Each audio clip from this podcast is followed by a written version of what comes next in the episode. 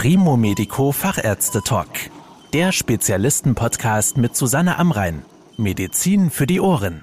Das Hüftgelenk ist das zweitgrößte Gelenk im Körper. Wenn hier ein Gelenkersatz erforderlich ist, kann die Operation trotzdem häufig minimalinvasiv erfolgen. Warum eine bestimmte Technik sich dabei als vorteilhaft erwiesen hat, darüber spreche ich mit Professor Wolf Drescher.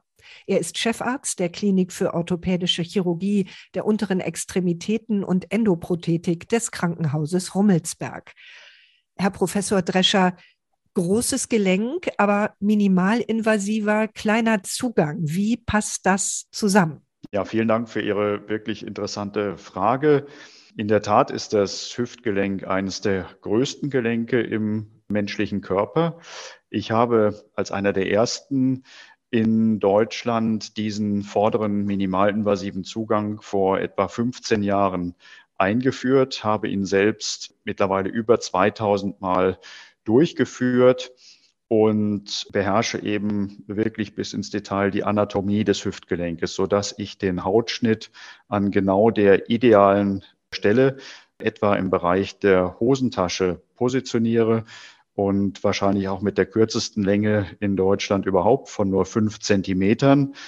Und wenn dieser Hautschnitt an genau der richtigen Stelle über und seitlich vom Hüftgelenk liegt, ist es überhaupt kein Problem, auch das große Hüftgelenk absolut minimalinvasiv darüber zu versorgen. Warum ist denn dieser Zugangsweg, den Sie eben beschrieben haben, so besonders vorteilhaft? Nachdem ich während meiner Spezialisierung auf die Hüftgelenkschirurgie alle Hüftgelenkszugänge erlernt habe, komme ich wirklich aus dieser umfangreichen Erfahrung zu dem Schluss, dass dieser Zugang der allerbeste ist. Denn man nutzt hier eine natürlich vorhandene anatomische Muskellücke, die eben vorne liegt. Man hält die Muskeln nur stumpf auseinander, man schneidet sie nicht ab oder durch. Dadurch blutet es weniger, es gibt weniger Schmerzen und diese ja für die Hüftfunktion wichtigen Muskeln werden bei diesem Zugang als einzigen wirklich vollständig erhalten. Bei welchen Patientinnen und Patienten können Sie ein künstliches Hüftgelenk mit diesem Verfahren einsetzen und bei welchen vielleicht besser nicht? Dieser spezielle minimalinvasive Zugang erfordert besondere Kenntnisse und Training. Ich mit meinen mittlerweile mehreren tausend Hüftgelenksoperationen kann diesen Zugang bei allen Patienten und Patientinnen durchführen, wo ich auch die klassischen Zugänge durchführe. Das heißt, es gibt keine besonderen Einschränkungen für den minimalinvasiven vorderen Zugang mit meiner Erfahrung und in meinen Händen. Macht es denn einen Unterschied, welches Implantat Sie verwenden oder ob es zum Beispiel zementiert wird oder nicht zementiert wird? Auch hier aufgrund meiner intensiven Beschäftigung und Erfahrung mit diesem Zugang kann ich alle wissenschaftlich gut bewährten Implantate zementfrei oder zementiert, Gradschäfte und Kurzschäfte über diesen Zugang implantieren. Das ist kein Problem. Das Stichwort Erfahrung ist ja schon ein paar Mal gefallen eben. Wie viel Erfahrung braucht denn ein Operateur, um nach diesem Verfahren einen Gelenkersatz in die Hüfte einzubringen? Der Operateur braucht schon sehr viel Erfahrung und vor allen Dingen gute Anatomiekenntnisse.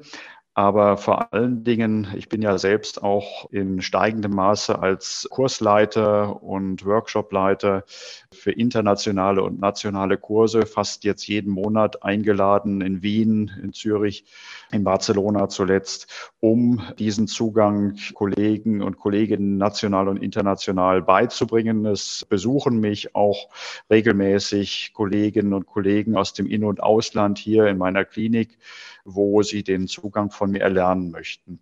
Also dieser Zugang braucht tatsächlich eine besondere Vorbereitung. Aber wie gesagt, ich habe vor 15 Jahren selbst mit diesem Zugang begonnen, habe ihn mittlerweile über 2000 Mal durchgeführt. Ich habe ein internationales Buch über die Hüftchirurgie vor zwei Jahren bei Springer publiziert. Da in diesem Buch habe ich selbst das Kapitel über diesen Zugang geschrieben. Im nächsten Monat kommt ein deutsches Buch bei Springer von mir über die Hüftchirurgie heraus, wo ich auch meine Weiterentwicklung dieses Zuganges noch einmal beschrieben habe. Vielleicht können Sie einmal erklären, wie dieser Eingriff genau abläuft. Also in welchen Schritten gehen Sie vor, um ein neues Hüftgelenk minimalinvasiv von vorne einzusetzen? Ja, ganz wichtig ist dabei, die Patienten werden auf dem Rücken gelagert, so dass ich die volle Kontrolle über die Beinlänge habe. Dann zeichne ich mir bei allen Patienten die Oberflächenanatomie mit einem sterilen Hautmarker an, so dass ich also den fünf Zentimeter Hautschnitt an der idealen Position positionieren kann. Nach dem Hautschnitt halte ich die beiden Muskeln stumpf zur Seite mit stumpfen Instrumenten, komme dann vorne auf die Hüftgelenkskapsel und da habe ich eben den Zugang nochmal weiterentwickelt persönlich. Ich erhalte diese Hüftgelenkkapsel, mache also nur ein Kapselfenster auf, implantiere dann über diesen Zugang eine Hüftprothese zementiert, unzementiert, Kurzschaft. Auch da habe ich besondere Erfahrung mit den Implantaten, die für den individuellen Patienten genau die richtigen sind. Anschließend nach Implantation und Überprüfung, dass das Gelenk stabil ist, sich also nicht ausrenkt, dass die Beinlänge gleich ist, dass die Achsverhältnisse korrekt sind, dass kein Impingement, also kein Anstoßen der Implantate erfolgt. Dann verschließe ich die Kapsel wieder verschließe die sogenannte Faszie, also die derbe Muskelhülle. Und die Muskeln fallen also wie ein Theatervorhang wieder an Ort und Stelle zusammen und bleiben intakt bei diesem Verfahren. Und am Ende kommt eine sehr feine Hautnaht, die dann fast eine Qualität wie in der Schönheitschirurgie hat. Das klingt gut. Wie geht es denn den Patientinnen und Patienten nach der OP? Also wie sieht es aus mit Schmerzen und wie schnell kommen sie wieder auf die Beine? Dadurch, dass auch wissenschaftlich erwiesen bei diesem minimalinvasiven vorderen Zugang die Patienten deutlich weniger Blut verlieren. Also in meiner Erfahrung ist das manchmal nur eine Espressotasse Blut, also 50 Milliliter, während der internationale Durchschnitt bei einer solchen Hüftgelenksimplantation 1,5 Liter, also eine große Colaflasche beträgt. Das heißt, so groß ist der Unterschied mit meiner Zugangstechnik. Und das Blut, was in der Blutbahn bleibt, ist eben das Wichtige und das den Patienten gesund und die Operation risikoarm haltende Blut. Und dadurch kommen meine Patienten am Nachmittag nach der Operation schon wieder auf die Beine und gehen die ersten Schritte. Und dadurch, dass eben auch die Muskeln komplett erhalten bleiben, können Sie diese auch wieder einsetzen und man sieht an dem Gang nicht mehr, dass das Gelenk überhaupt operiert ist. Und zu guter Letzt meine Weiterentwicklung des Zuganges mit dem Erhalt der Hüftgelenkskapsel erhält die natürliche Stabilität des Hüftgelenkes, sodass meine Patientinnen und Patienten mit dem Gelenk alles, und ich betone alles, Alltagsnormale sofort wieder machen können. Das heißt, nach der Operation ist das Gelenk sozusagen abgehakt. Die teilweise auch sehr jungen und aktiven Patientinnen und Patienten können sofort alles Alltagsnormale wieder machen, auf der Seite schlafen. Sie brauchen kein Kissen zwischen den Beinen. Sie können sich wieder duschen mit Duschpflaster. Also es geht nach der OP sofort ganz normal los. Wie lange müssen denn die Patientinnen und Patienten für den Eingriff im Krankenhaus bleiben? Etwa fünf Tage sind nötig. Und dann tut die Reha, die Anschlussheilbehandlung, die ich auch sehr empfehle, von empfohlenen drei Wochen ihr Übriges. Und wie lange dauert es, bis die Menschen nach dem Eingriff wieder schmerzfrei gehen können und ja, ihre normalen Alltagsbewegungen aufnehmen und vielleicht sogar Sport treiben? Das geht gerade durch meine Weiterentwicklung des Zuganges sehr schnell. Ich frage dann immer nach den individuellen Sportwünschen ab, aber es sind fast alle Sportarten wieder möglich. Das geht nach vier Wochen wieder, also nach abgeschlossener Reha.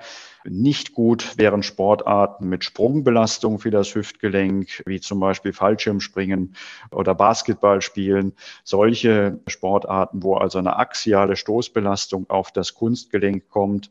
Ansonsten sind viele Sportarten wie das Radfahren, Schwimmen, Skifahren, Reiten gerade mit meinem Zugang wieder möglich. Nun haben ja doch viele Menschen etwas Sorge, wenn sie hören, ich muss ein neues Hüftgelenk bekommen.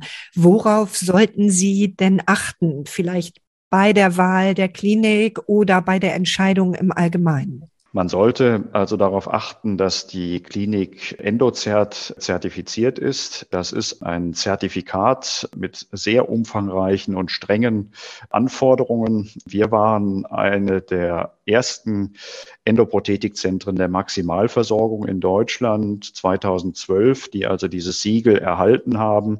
Das heißt, wir werden jedes Jahr von einem externen, unabhängigen und geschulten Auditor zwei Tage lang komplett überprüft, auf Station, im Operationssaal, in der Röntgenabteilung.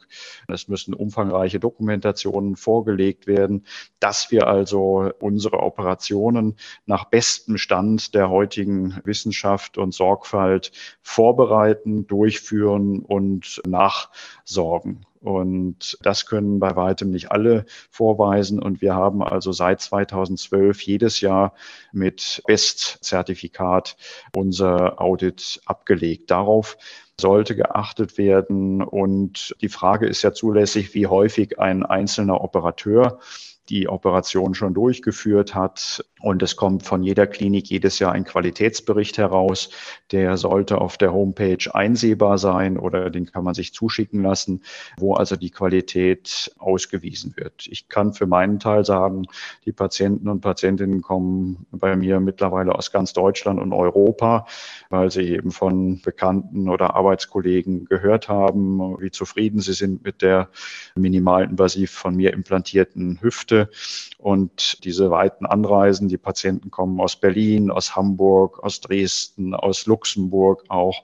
Das ist ja in Amerika ganz üblich. Da suchen sich die Patientinnen und Patienten auch die besten Operateure für eine bestimmte Operationstechnik und reisen dann beispielsweise nach New York, um dort sich operieren zu lassen. Vielen Dank für Ihre Erklärungen, Herr Professor Drescher. Ich danke Ihnen ganz herzlich, Frau Amrein. Das war der Primo Medico Fachärzte Talk. Danke, dass Sie zugehört haben. Mehr Informationen rund um das Thema Gesundheit und medizinische Spezialisten finden Sie auf primomedico.com. Bis zum nächsten Mal, wenn es wieder heißt Medizin für die Ohren.